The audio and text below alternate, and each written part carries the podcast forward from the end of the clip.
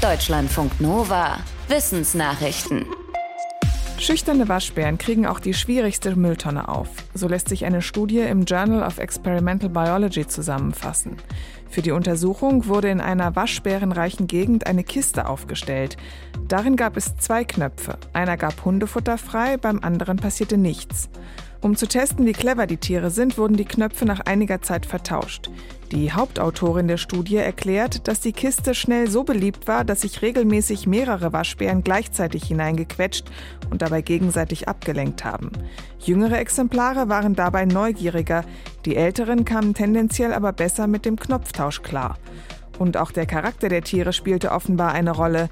Friedlichere, zurückhaltendere Waschbären stellten sich geschickter an als mutige, aggressive Tiere. Die Biologin und ihr Team halten das für interessant, weil sich Maßnahmen gegen wilde Tiere oft vor allem auf aggressive Exemplare konzentrieren, die zum Beispiel Menschen Angst einjagen. Dabei seien vielleicht eher die stillen Vertreter die kriminellen Superhirne. Nur etwa ein Drittel der Seen weltweit ist blau.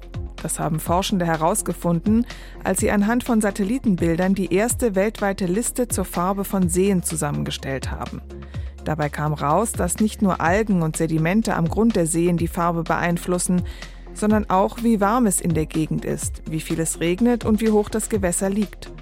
Das schönste Blau bekommen tiefe Seen in kühleren Gebieten im Norden, wo es viel regnet und im Winter alles mit Schnee und Eis bedeckt ist. Die Mehrheit der Seen ist aber grün-braun. Das liegt unter anderem an Algenblüten und die werden im Klimawandel häufiger werden, Deshalb sagt das Forschungsteam voraus, in Zukunft wird es wohl noch mehr grüne Seen und noch weniger blaue geben. Ob wir uns eher morgens oder eher abends wach fühlen, legt unsere innere Uhr fest. Forschende aus den USA wollten wissen, ob es auch Unterschiede im Stoffwechsel von sogenannten Eulen und Lerchen gibt. Dafür haben sie eine kleine Pilotstudie gestartet, an der 51 Testpersonen teilgenommen haben. Etwa die Hälfte von ihnen waren Frühaufsteher, die anderen waren eher spät abends fit. Die Forschenden untersuchten den Stoffwechsel dieser Menschen in Ruhe und unter körperlicher Belastung. Es zeigte sich, dass Frühaufsteher ihre Energie eher aus der Verbrennung von Fett beziehen, während Spätaufsteher eher Kohlenhydrate verbrennen. Außerdem, so die Forschenden, reagierten die Eulen weniger empfindlich auf Insulin, um den Blutzuckerspiegel zu regulieren. Die Forschenden gehen davon aus, dass das auch Folgen für die Gesundheit hat und Menschen, die eher spät am Tag aktiv sind, zum Beispiel anfälliger sein könnten für Diabetes.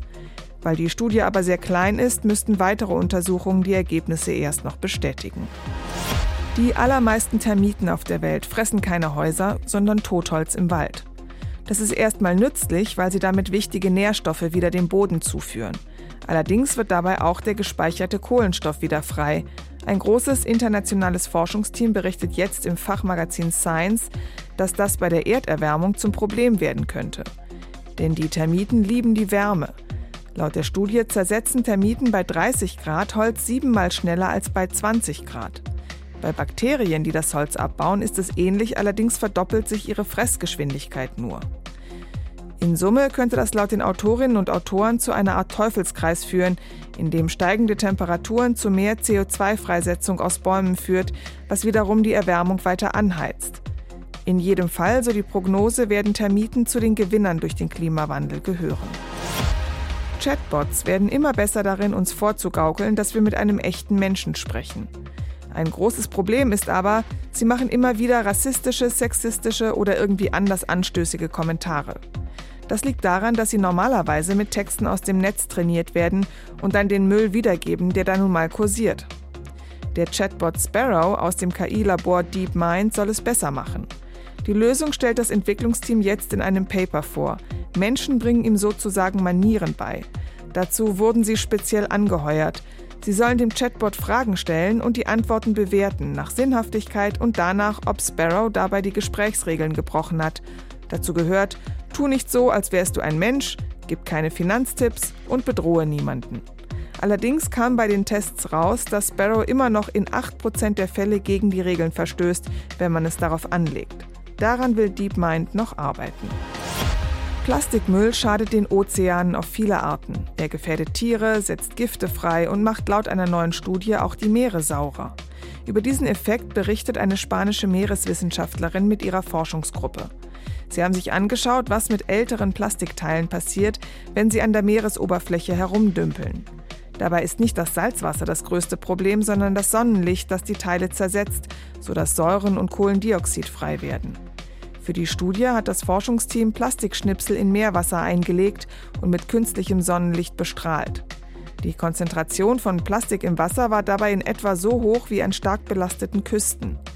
Innerhalb weniger Tage sank der pH-Wert des Wassers deutlich, etwa so stark wie die Ozeane durch den Klimawandel in einem Jahrzehnt saurer werden. Die Forschenden befürchten, dass der Plastikmüll die Versauerung der Meere beschleunigen könnte, vor allem an den Küsten. Deutschlandfunk Nova